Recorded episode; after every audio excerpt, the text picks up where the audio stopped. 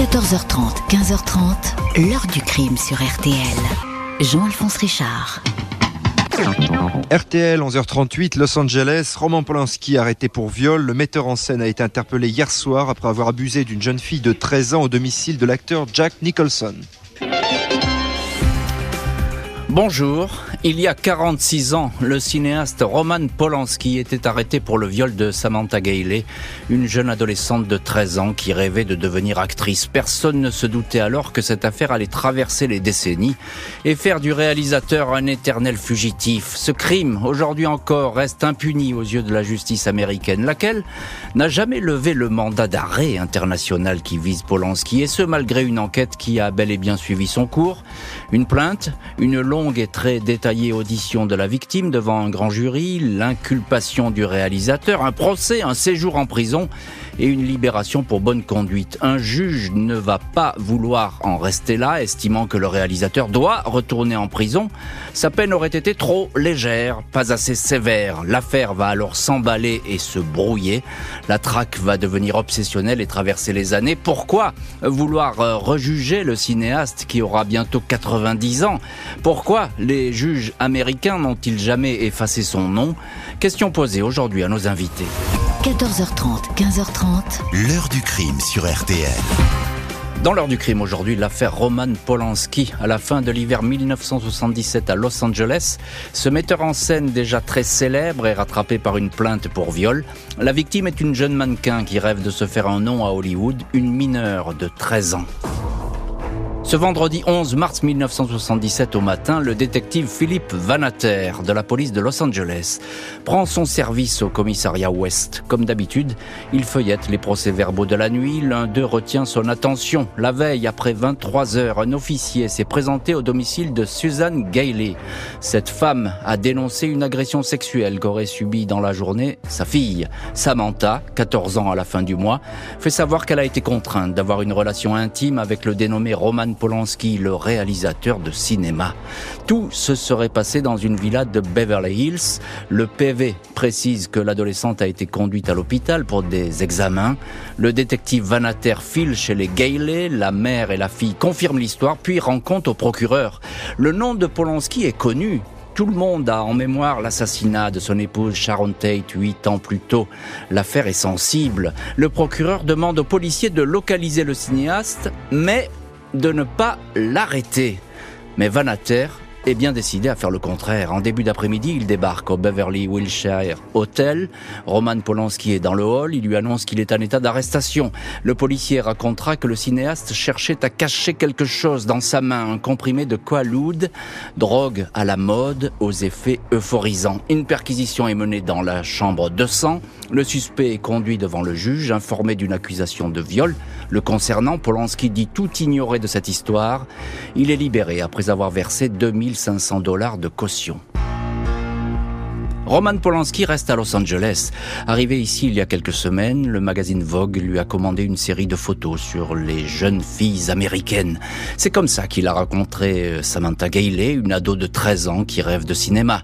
Sa mère a donné son accord pour ces séances. Il a une première fois photographié, le 20 février. Il lui a proposé une deuxième séance. Cette fois, il l'a emmené dans la villa de son ami Jack Nicholson, au 12 850 Mulholland Drive à Los Angeles. Nicholson était absent ce jour-là. 4 mars, 13 jours après le dépôt de plainte, la jeune Samantha Gailey est auditionnée par un grand jury. Elle raconte dans le détail comment Polanski lui a servi du champagne. Elle a bu tout au long de la séance. Il lui a proposé un comprimé de Coaloud. Je pense que j'étais ivre, sinon je ne l'aurais pas pris, témoigne-t-elle. Des photos sont prises dans le jacuzzi. Elle accepte de se déshabiller complètement. Il se déshabille à son tour et la rejoint.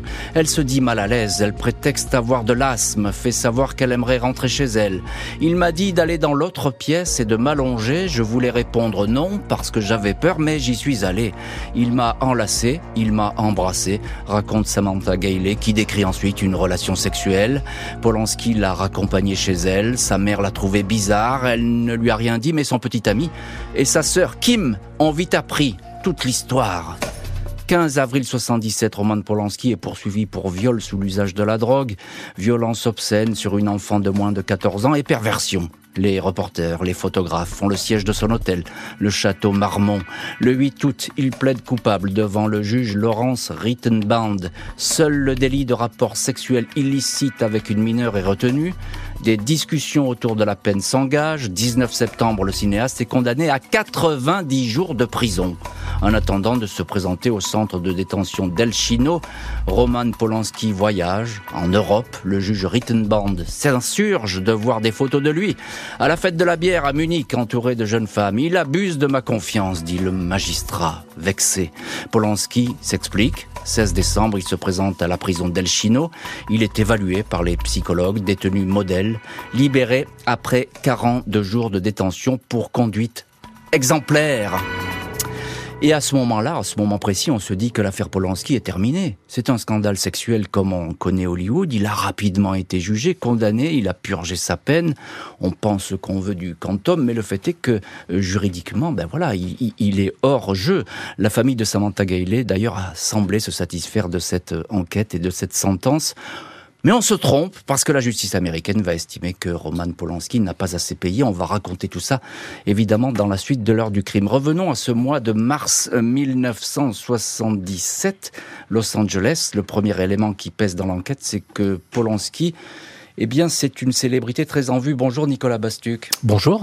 Journaliste au Point, et vous avez euh, signé récemment un papier dans le dernier numéro du Point sur l'affaire Polanski, euh, papier signé avec Peggy Sastre, votre consoeur, qui s'appelle Comment la justice est enlisée. Alors, il faut lire absolument ce papier du Point pour comprendre euh, toute cette affaire qui paraît compliquée comme ça, mais qui finalement est assez simple parce que c'est une affaire, on va le voir, où les personnalités jouent euh, beaucoup euh, leur rôle, et notamment celle du juge Rittenband, qui va s'illustrer énormément dans cette affaire. Alors je le disais, euh, Nicolas Bastuc, à l'époque, c'est pas n'importe qui, Polanski. D'un seul coup, il y a tous les projecteurs qui sont sur lui. accusation de viol, évidemment, Los Angeles, Hollywood, ça frémit dans tous les côtés. Oui, c'est une star. il est adulé.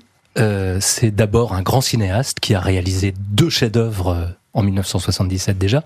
On peut citer Rosemary's Baby, mhm. donc ce thriller satanique que beaucoup ont vu en 68, et puis euh, en 74 surtout, euh, Chinatown qui a raflé euh, beaucoup beaucoup de prix, et notamment tous les Golden Globes en 75. Donc c'est un cinéaste reconnu. C'est aussi un people, comme on dirait aujourd'hui, qui a vécu un drame vous l'avez souligné, la, mort de sa femme assassinée voilà, par euh, des euh, proches de Charles Manson, donc le gourou euh, assassin, et qui a perdu sa femme donc dans des conditions atroces, Sharon Tate. Donc ah. c'est quelqu'un de très connu, qui a beaucoup de succès avec les filles et qui est un artiste déjà accompli. A priori, il n'y a pas de raison de lui faire du cadeau. D'ailleurs, je le disais, le détective Philippe Vanater, qui va être un des personnages de cette histoire, hein, lui, tout de suite, bah, on arrête euh, Polanski, alors que le parquet, bah, disons, les immolos, il faut d'abord regarder ce qui se passe, ce qui se dit. Non seulement il n'y a pas de raison de, lui faire de cadeaux, mais euh, la justice américaine, vous savez, est très très euh, sourcilleuse et, craint une chose, c'est qu'on dise que parce qu'on est puissant, parce qu'on est célèbre, eh bien, on jouit d'un traitement de faveur. Et en réalité, la célébrité et la notoriété de Polanski ont davantage joué contre lui et constitué un fardeau euh, que euh, euh, quelque chose qui lui aurait profité. Oui, dans tous les cas, c'est ce qui se passe au début, puisque effectivement, c'est très rapide, comme, le, comme savent le faire les Américains, et on ne lui fait pas de cadeau. Bonjour, maître Delphine Meillet. Bonjour. Merci infiniment d'être vous aussi dans le studio de l'heure du crime. Vous êtes avocate au barreau de Paris, avocate de Roman Polanski. Roman Polanski qui était défendu par maître Hervé Temim, hein, dont on salue la mémoire aujourd'hui. Il a disparu récemment, il était encore quelques mois notre invité aujourd'hui dans l'heure du crime. Et on pense beaucoup à lui aujourd'hui parce qu'il a mené ce, combat pour son client comme il savait mener euh, ses combats. Donc bah, cette émission, bah, on va penser à lui tout au fil de cette émission. Absolument, euh, le barreau est orphelin. Voilà, c'est le barreau est orphelin. Tout à fait. Cette affaire était, était une des siennes, on va le dire comme ça. Euh, Maître Delphine Meillet, ce que raconte Samantha Gayler, il n'y a pas de doute, c'est une scène de viol. Alors, ce n'est pas un viol ça va vous sembler particulier, mais ce n'est pas un viol. Ce n'a pas été considéré comme un viol à l'origine, si vous voulez. Aux États-Unis, lorsque vous êtes arrêté, eh bien, on charge les chefs d'inculpation.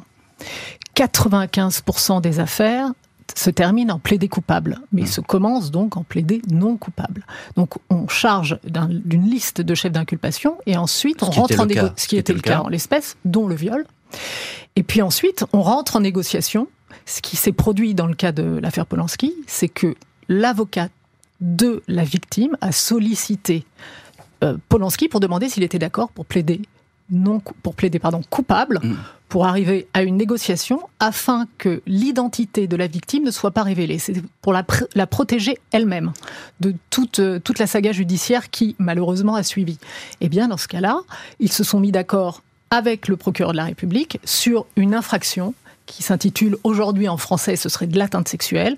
Ça, ça s'appelle euh, relation sexuelle illicite. Illicite. Et à l'époque, relation sexuelle illicite, pour l'infraction, pour la peine qui s'associe à cette infraction, c'était entre un an et trois ans de prison. Alors, c'est entre un an et trois ans de prison. euh, il, il écope de 90 jours, Polanski. hein. Euh, c'est bien ça. C'est plus compliqué de ça, mais oui, finalement, il, il accepte de se soumettre à tous les tests psychiatriques, puis ensuite à une peine de 90 jours maximum pour évaluer sa dangerosité. Il en fera 42 parce qu'on estimera déjà au C'est un détenu semaine. modèle, on va dire ça. hein. Absolument. Déjà au bout d'une semaine que tout allait bien. Mais on peut dire que, euh, avec le recul, on se dit, bah, c'est pas beaucoup, 90 jours finalement. Il a agressé. Alors, tout est il a- relatif, Non, mais il a agressé une ado de 13 ans euh, sexuellement. Bon, voilà. euh, Alors imaginez-vous. elle a dit qu'elle avait peur, etc. est- Non, voilà. Je, Alors, je vous pose la question.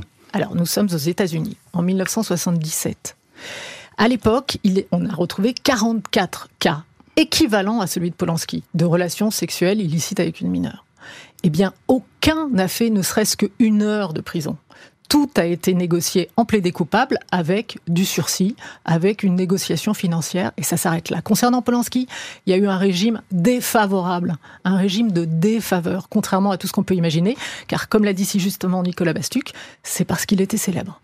Euh, Nicolas Bastu, qu'est-ce qu'il dit, euh, lui, euh, Polanski? Il, il dit, euh, bon, il plaide coupable, mais ça, on a bien compris que c'était dans la technique judiciaire américaine, Avec Et- l'accord de la victime. avec l'accord de la victime. Bien sûr, c'était qui la est là volonté d'apaisement. Voilà, il y avait c'est une volonté d'apaisement. Bien Mhm. sûr, la, la victime a, a témoigné au grand jury. Mais qu'est-ce qu'il raconte, lui? Il dit je, je me souviens pas ou j'avais pas la notion de ce qui se passait ou il dit rien du tout?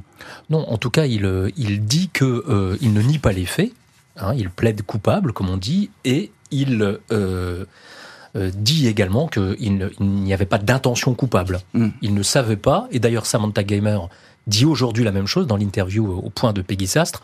Nous ne savions pas tous les deux à l'époque que c'était illicite et qu'on aurait pu être arrêté, enfin que Polanski aurait pu être arrêté pour cela.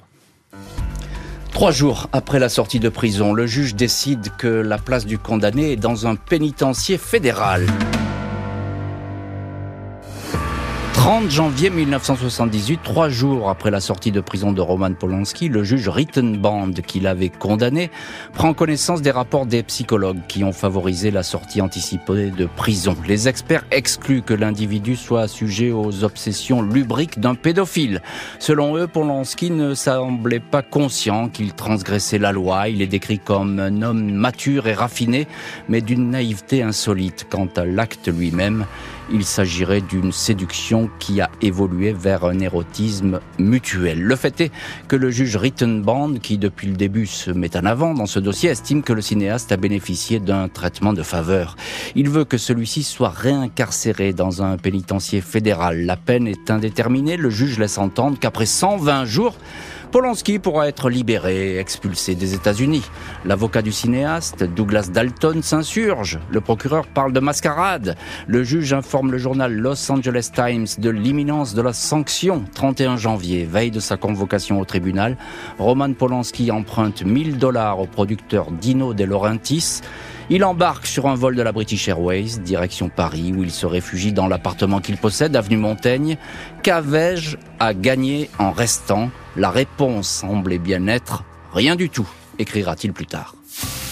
6 février, six jours après la fuite, le juge Rittenband est dessaisi du dossier, mais avant cela, il a rédigé un mandat d'arrêt international contre Roman Polanski. Le metteur en scène est désormais inscrit sur la liste des fugitifs du FBI. Il peut être arrêté à n'importe quel moment dans presque n'importe quel pays du monde. J'étais en prison, vous oubliez que j'étais en prison. Euh, C'est en sortant que j'ai appris que le juge, qui est devenu vedette grâce à cette, cette affaire, ne voulait pas en terminer, il voulait me remettre, contrairement à ce qu'il avait dit euh, avant que j'aille en prison. C'est pour ça que j'ai quitté les États-Unis. Dans les années qui suivent, ses avocats vont tout faire pour trouver un arrangement avec les juges qui ont hérité du dossier. 1993, Polanski s'excuse dans une lettre adressée à Samantha Gailey. Il se dit désolé d'avoir perturbé sa vie. Tout cela est de ma faute, indique-t-il. 1997, un compromis est sur le point d'être conclu, mais les négociations capotent. Juste avant les négociations, le journal Daily News a dénoncé un traitement de faveur qui va bénéficier à un homme qui serait un violeur. Le temps n'apaise pas les tensions aucun magistrat ne semble prêt à lever le mandat d'arrêt qui vise Polanski. Le juge Peter Espinoza refuse à trois reprises cette demande. 23 février 2003, Samantha Gailey, désormais Samantha Gamer, 40 ans, vient témoigner du cas Polanski à la télévision. Elle rappelle le viol dont elle a été victime, mais comprend que le réalisateur, qui avait été jugé et condamné, ait décidé de fuir les États-Unis. Je ne suis pas surprise qu'il soit parti. Le juge aimait la publicité. Il n'avait rien à faire de ce qui pouvait m'arriver, ni à moi, ni à Polanski, dit-elle. Samantha Gamer souhaite qu'il soit mis fin aux poursuites, mais sa demande n'a aucun effet. Six ans plus tard, 2009, elle dépose une requête pour que le dossier soit enfin clos, requête refusée. Roman Polanski demeure inscrit sur la liste des personnes recherchées par les États-Unis. Et on va voir que ce signalement distribué par Interpol va fonctionner puisque plus de 30 ans après les faits, Roman Polanski va être arrêté et réclamé par les États-Unis. On en revient dans cette heure du crime avec nos invités. Maître Delphine Meillet, avocate au barreau de Paris. Vous êtes avocate de Roman Polanski. Euh, j'ai envie de vous demander quelle mouche a donc piqué le juge Rittenbrand? Parce qu'après tout, euh, juridiquement, on est d'accord ou pas d'accord? Ça, c'est une autre histoire. Mais euh, Polanski, il a été jugé, condamné, et il a accompli sa peine. Qu'est-ce qui se passe? Écoutez, on tombe. Roman Polanski est tombé sur un juge extrêmement particulier qui s'est arrogé l'affaire, qui a sollicité cette affaire alors qu'il n'était pas désigné. Mais il l'a voulu. Il l'a voulu pourquoi? Parce qu'il avait soif de gloire comme personne. Il s'était déjà arrogé précédemment l'affaire Marlon Brando, l'affaire Gary Grant, l'affaire Elvis Presley, son divorce. C'est l'avocat des célébrités. Il voulait être le magistrat, le juge des célébrités. Le juge des célébrités. Il a réussi à l'être. À travers Polanski, il atteignait les sommets. Les sommets. C'était le plus vieux magistrat et à ce titre-là, il a imposé son autorité et il a pris le dossier. Hmm. Donc déjà, contrairement au fait qu'il ait été désigné par la juridiction. Et une fois qu'il avait le dossier, il a compris, euh, déjà avant de l'avoir, il le voulait tellement qu'il avait saisi que c'était une affaire hors norme, et il l'a rendu absolument, malheureusement, exceptionnel. Une fois qu'il avait rendu des décisions, c'est quelqu'un qui revenait régulièrement sur sa parole, et à deux reprises. Il faut savoir que Roman Polanski n'a jamais été interdit de quitter le territoire. Quand les faits se produisent, en mars 77, Polanski est interpellé, il, passe deux heures dans un commissariat, puis ensuite il sort jusqu'à son incarcération pour 42 jours en décembre. Donc de mars à décembre, Roman Polanski est en train de tourner un film. Il va, il vient. On est d'accord, il, va aller, il va aller en Europe même. Il se soumet absolument. Euh, à aucune obligation puisqu'il n'en a aucune. Hmm. Il n'y a aucun contrôle judiciaire. Il est libre, il revient, il se soumet au test psychologique du juge, puis ensuite il se soumet à la peine de prison et in fine, à chaque fois, le juge reviendra sur sa parole. Il faut savoir qu'il y avait des journalistes absolument comme vous, partout. Quasiment vendait les places. C'est lui qui désignait les journalistes. Le juge. Qui pouvait, le juge qui pouvait se présenter. Il avait créé une salle à Essian pour les journalistes. Il, durant la procédure, il en parlait absolument partout. Il discutait de la procédure avec les journalistes.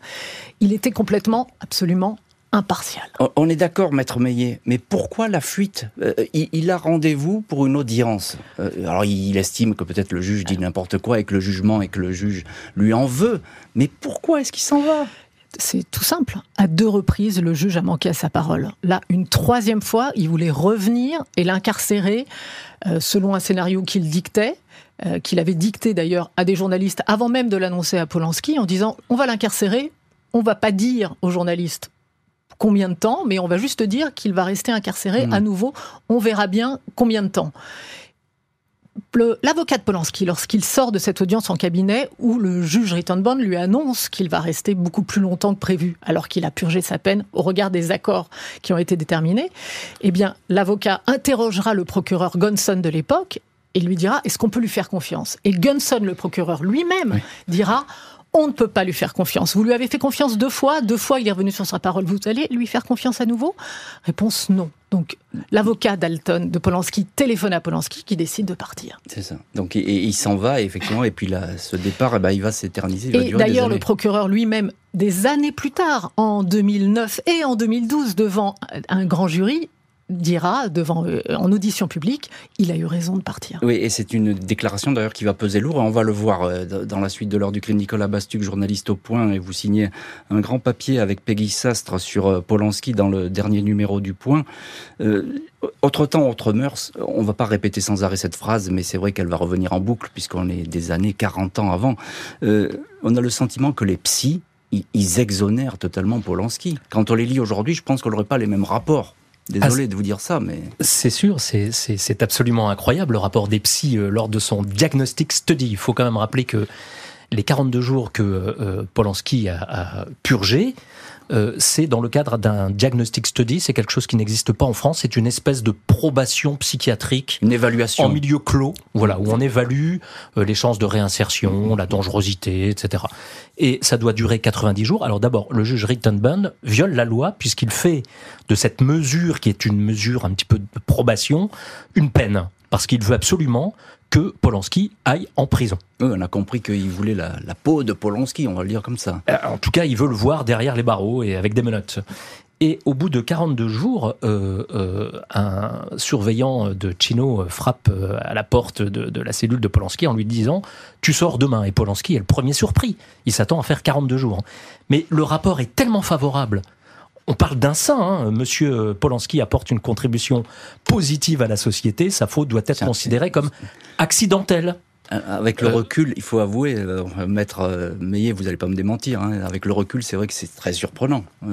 Ce qui est surprenant. Il est accusé d'avoir agressé sexuellement une, adolescente, mais. Oui, on est toujours d'accord, c'est une relation sexuelle illicite. On est dans un délit passible maximum de 4 ans de prison à l'époque.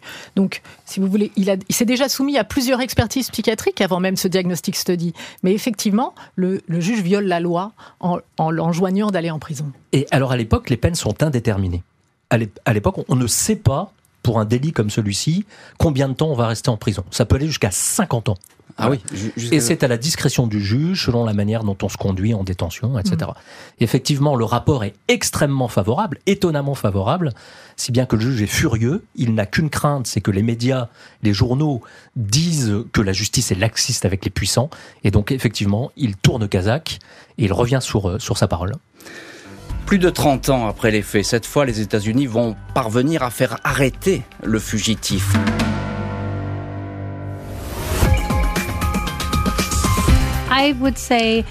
Je dirais que c'était inapproprié, déplacé, effrayant.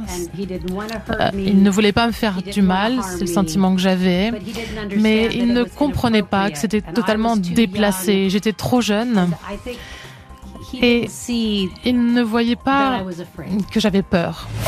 26 septembre 2009, Roman Polanski, 76 ans, est arrêté à sa descente d'avion par deux policiers suisses sur le tarmac de l'aéroport de Zurich. Les fonctionnaires sont porteurs d'un mandat d'arrêt international émanant des États-Unis. Depuis plusieurs semaines, les procureurs du tribunal de Los Angeles suivaient à la trace le cinéaste, examinant l'endroit le plus propice où il pourrait être arrêté. Le 22 septembre, les magistrats apprennent que Polanski va sans doute transiter par l'Autriche et la Suisse, pays dans lequel le réalisateur est invité à un festival de cinéma. C'est ce deuxième pays qui est choisi. Les accords de coopération judiciaire entre la Suisse et les États-Unis sont en effet solides. Polanski est incarcéré pendant deux mois, puis assigné à résidence avec port d'un bracelet électronique dans un chalet qu'il possède à Gstaad.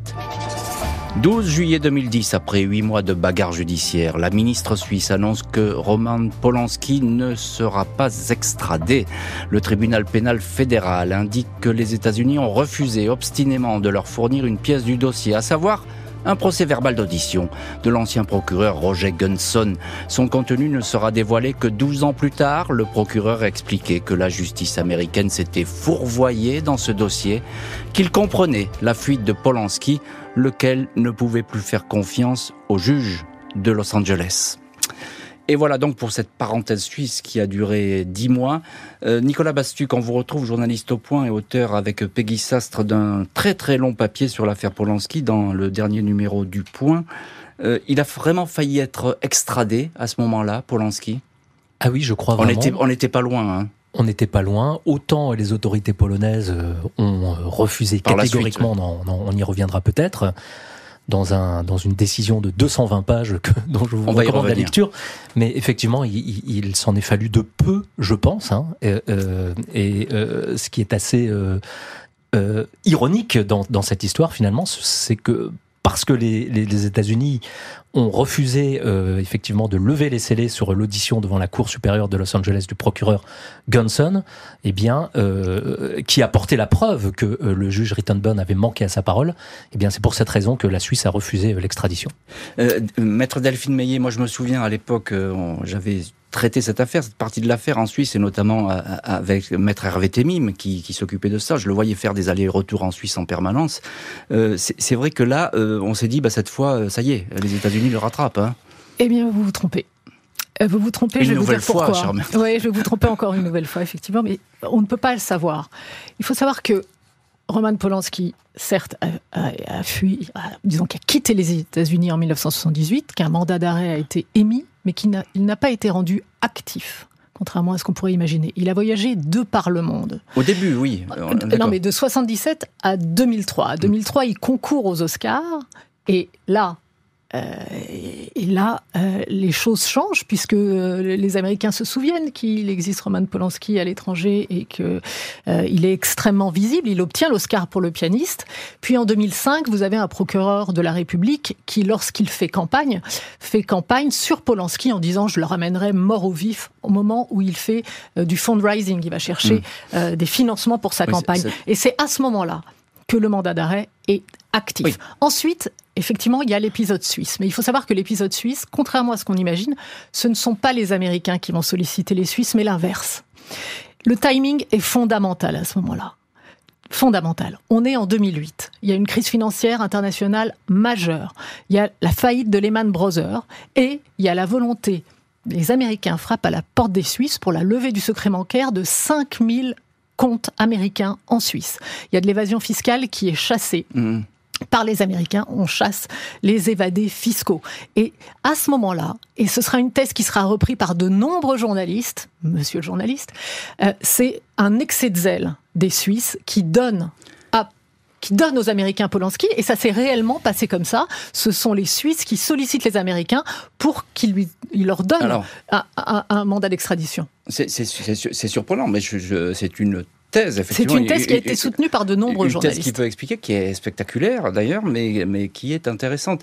Euh, Nicolas Bastuc, euh, pourquoi finalement euh, Samantha Gamer, puisque désormais elle s'appelle comme ça, elle a changé, elle n'a plus son, nom de, jeune fille, pourquoi est-ce qu'elle dit il faut arrêter cette affaire, etc. Elle n'exonère pas jamais Polanski hein, de, de, ce qu'il a fait, mais alors je précise d'abord que le numéro du point dont vous parlez, c'était le numéro de la semaine précédente et que on peut retrouver en ligne une interview tout à fait saisissante, et je suis à l'aise pour le dire, parce que ce n'est pas moi qui l'ai réalisé, mais notre excellente consoeur Peggy Sastre, une interview croisée entre Emmanuel Seigné, l'épouse de Roman Polanski, et Samantha... Qui fait, la couverture du journal d'ailleurs. Hein. Gamer, oui. Alors Samantha Gamer, on ne va pas dire que euh, euh, le moment qu'elle a passé dans la villa de Jack Nicholson avec Roman Polanski fut des plus agréables. Hmm. Elle dit une chose, elle dit « je ne veux pas être une victime à vie ». Et elle dit à Peggy Sastre et à euh, Emmanuel Seigné, que ce soit bien clair, ce qui s'est passé avec Roman Polanski n'a jamais été un gros problème pour moi. Je ne savais pas que c'était illégal, qu'on pouvait se faire arrêter pour ça. J'allais bien, je vais toujours bien, mais devoir répéter constamment que ce n'était pas grave est un terrible fardeau. En fait, ce qui lui pèse aujourd'hui, c'est pas les faits, dont on ne va pas minimiser la gravité, mais c'est que 40 ans après, on l'instrumentalise en en faisant une victime perpétuelle. Et on lui rappelle toujours effectivement cette histoire. Les États-Unis qui ne vont rien lâcher puisque 5 ans après la Suisse, c'est en Pologne qu'ils vont tenter une deuxième capture.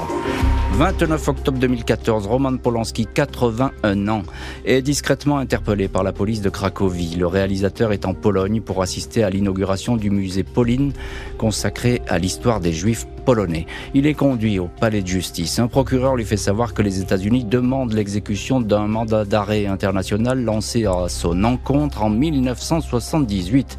Cette fois, Polanski n'est pas écroué, mais il lui est demandé de rester à la disposition du tribunal. Quatre mois plus tard, il comparaît devant le tribunal de Cracovie.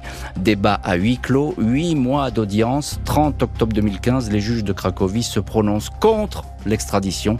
Ils estiment que Polanski a intégralement purgé la peine qui lui avait été infligée et que toute détention serait arbitraire.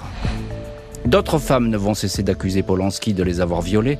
En mai 2010, l'actrice britannique Charlotte Lewis indique que le metteur en scène a abusé d'elle lors d'un casting en 1983 alors qu'elle avait 16 ans. L'actrice a déposé plainte à Los Angeles. Elle maintient ses déclarations. Je serais heureuse d'être confrontée à Roman Polanski, assure-t-elle. Procédure qui reste sans suite, tout comme les actions intentées par d'autres femmes, l'américaine Robin M., l'allemande et ancienne actrice Renate Langer, l'artiste Marianne Barnard ou encore la française Valentine Monnier. Cette dernière ne dépose pas plainte car l'affaire est prescrite. Les seuls faits qu'on peut reprocher à monsieur Polanski sont ceux concernant Samantha Geimer. Un point, c'est tout, rappelle l'avocat du réalisateur, maître Hervé Temim. Et on retrouve dans cette heure du crime maître Delphine Meillet qui défend euh, Roman Polanski. Euh, maître, juste un petit mot sur ses actions, parce qu'il y a eu toute une suite d'accusations contre Polanski émanant de ces personnes dont je viens de parler. Qu'est-ce que ça a donné, euh, ces enquêtes, ces plaintes, je ne sais pas? Absolument rien. On n'en trouve pas trace. Absolument rien. Non. Euh, là encore, le timing est fondamental. Si vous voulez, les accusations de Charlotte Lewis datent de 2010, au moment où Roman Polanski est incarcéré en Suisse, en tout cas chez lui, pas incarcéré, mais placé sous surveillance électronique chez lui, à un moment euh, très particulier, au deuxième jour de l'ouverture du Festival de Cannes, d'un seul coup, alors qu'il y a une fenêtre extraordinaire en termes de, de- de- D'exposition. d'exposition médiatique mondiale. Eh bien, cette euh, femme fait des accusations euh, avec une avocate, euh, vraiment euh, de manière très sérieuse à Los Angeles, avec une Une avocate très connue aux États-Unis. Une hein. avocate très connue sur ce terrain-là, eh bien, ça durera une semaine dans la presse et ça s'éteindra. Mm. Ça, c'est la première chose. Et ensuite, vous avez 2017. Entre... Donc, si vous voulez, euh, entre-temps, il ne se passe rien. 2017, vous avez un certain nombre d'accusations, à commencer par des accusations de femmes qu'on ne connaît pas, qui n'existent pas, qui ont été fabriquées par un Israélien qui a osé créer un site illicite d'ailleurs par essence, qui appelait quiconque à témoigner contre Roman Polanski en échange de 10 000 euros, tout en se rétractant. Là, on Oui, est dans l'escroquerie pure et on simple. est dans l'escroquerie, mais néanmoins, euh, si vous voulez, dans le listing, dans le décompte que vous auriez pu faire, eh bien, vous auriez pu euh, les comptabiliser, puisque c'est le cas régulièrement. Donc, il faut savoir que un grand nombre de femmes n'existent pas. Concernant celles qui existent, le timing est fondamental, puisque elles interviennent, il y en a trois qui interviennent juste après au début de MeToo, si vous voulez, août, septembre, octobre 2017, au moment où Samantha Geimer a été devant les tribunaux en disant je veux que tout cela cesse. C'est ça, oui. Et elles se sentent euh, mal à l'aise avec la volonté de Samantha Geimer en disant moi aussi, euh, à l'époque, euh, Roman Polanski m'a agressé. Ce sont des accusations pures et simples qui n'ont donné lieu à aucune enquête, aucune investigation et qui sont de la rumeur publique. Voilà qui est clair, maître Meillet. Euh, Nicolas Bastuc, journaliste au Point et auteur d'une grande enquête sur cette affaire Polanski. Euh, la Pologne, euh, elle est très claire. Euh, elle va enquêter, la Pologne d'ailleurs. hein. Ça va durer huit mois, etc. Ils vont euh, enquêter sur cette affaire. Et alors, ils vont rendre un rapport euh, qui est cinglant pour les États-Unis. Ah oui, c'est- un réquisitoire, hein, sans mauvais jeu de mots, du, du tribunal de, du district de Cracovie, qui parle de déni de justice, euh, de violation de toutes les règles du procès équitable. Et, quand euh, ce juge évoque le juge Rittenburn, il parle de postures contraires euh, à l'éthique, voire des, actes complètement illégaux. Alors, le, juge polonais reconnaît que les faits sont graves et ne dédouane absolument pas euh, euh, Roman Polanski de, de- de sa responsabilité. Ce qu'ils disent néanmoins, c'est que la justice américaine s'est très très mal comportée, que les juges américains ont été littéralement paralysés, je cite, face à la perspective d'être présentés dans les médias comme ceux qui auraient euh, favorisé une célébrité, et euh, le juge conclut en disant qu'il est fort probable, sinon certain, que si Polanski n'était pas une célébrité, le juge ne se serait pas rétracté de l'entente préalablement con- euh, conclue. Voilà, donc, donc effectivement, euh, en 223 pages, le juge polonais explique pourquoi il refuse l'extradition, parce qu'elle serait contraire à tous les principes du droit. Et euh, on ne peut pas dire que la justice polonaise soit des plus libérales. C'est elle qui le dit. Pas de pardon pour le réalisateur et pas d'oubli possible non plus pour la victime, Samantha Geimer. En juin 2017, Samantha Geimer témoigne en faveur de celui qui l'avait violée en 1977. Elle se dit épuisée par cette histoire et demande une nouvelle fois à la justice de refermer le dossier. Peu auparavant, elle avait écrit ces mots à la procureure de Los Angeles et à son adjointe. Les cas impliquant des célébrités ne devraient pas être utilisés à mauvais escient. Vous et ceux avant vous ne m'avez jamais Vous m'avez traité avec mépris, utilisant un crime commis contre moi pour faire avancer votre carrière. Le nom de Roman Polanski, âgé de presque 90 ans, figure toujours sur la notice rouge d'Interpol signalant les fugitifs. Il s'était dit prêt à retourner aux États-Unis, à condition qu'il ne soit pas incarcéré Maître Delphine Meillet, vous êtes l'une de nos invitées aujourd'hui dans l'heure du crime, avocate au barreau de Paris et avocate de Roman Polanski. On entend ce que dit Samantha Geimer et c'est important euh, les mots qu'elle a parce que c'est pour elle c'est très compliqué. Elle est dans une situation où elle n'exonère pas, on a bien compris, son agresseur Polanski. Euh, elle n'a rien oublié de ce moment et de l'autre côté elle dit mais arrêtons, ça suffit, c'est trop maintenant. Vous savez ce qu'elle dit, Samantha Geimer Elle dit tout simplement la justice manque à son devoir premier. La justice, elle est faite pour quoi? Elle est faite pour sanctionner, elle est faite pour protéger, pour respecter la loi et pour résoudre les conflits. Là, en l'espèce, le conflit était résolu en 1978. Mhm. Et il y a eu X occasions pour résoudre ce conflit. Ça n'a pas été le cas. Ça n'a pas été la volonté des Américains. Donc, c'est ça qu'elle ressent. Elle a deux messages. Un à l'égard de la justice. Je veux en terminer avec cette procédure, que tout cela s'arrête pour moi avant tout. Et par ailleurs, elle a un message vis-à-vis des médias qui dit je ne veux pas que vous m'attribuez, vous m'assignez à vie le qualificatif de victime. Je ne suis pas victime. Je ne veux pas être victime à vie. J'ai pardonné. Euh, je vais bien, j'allais bien à l'époque, comme l'a euh, rappelé Nicolas Bastuc. Elle veut passer à autre chose. Ce qu'elle sent, c'est qu'elle est instrumentalisée. Elle dit elle-même que lorsqu'elle voit à Paris son nom associé.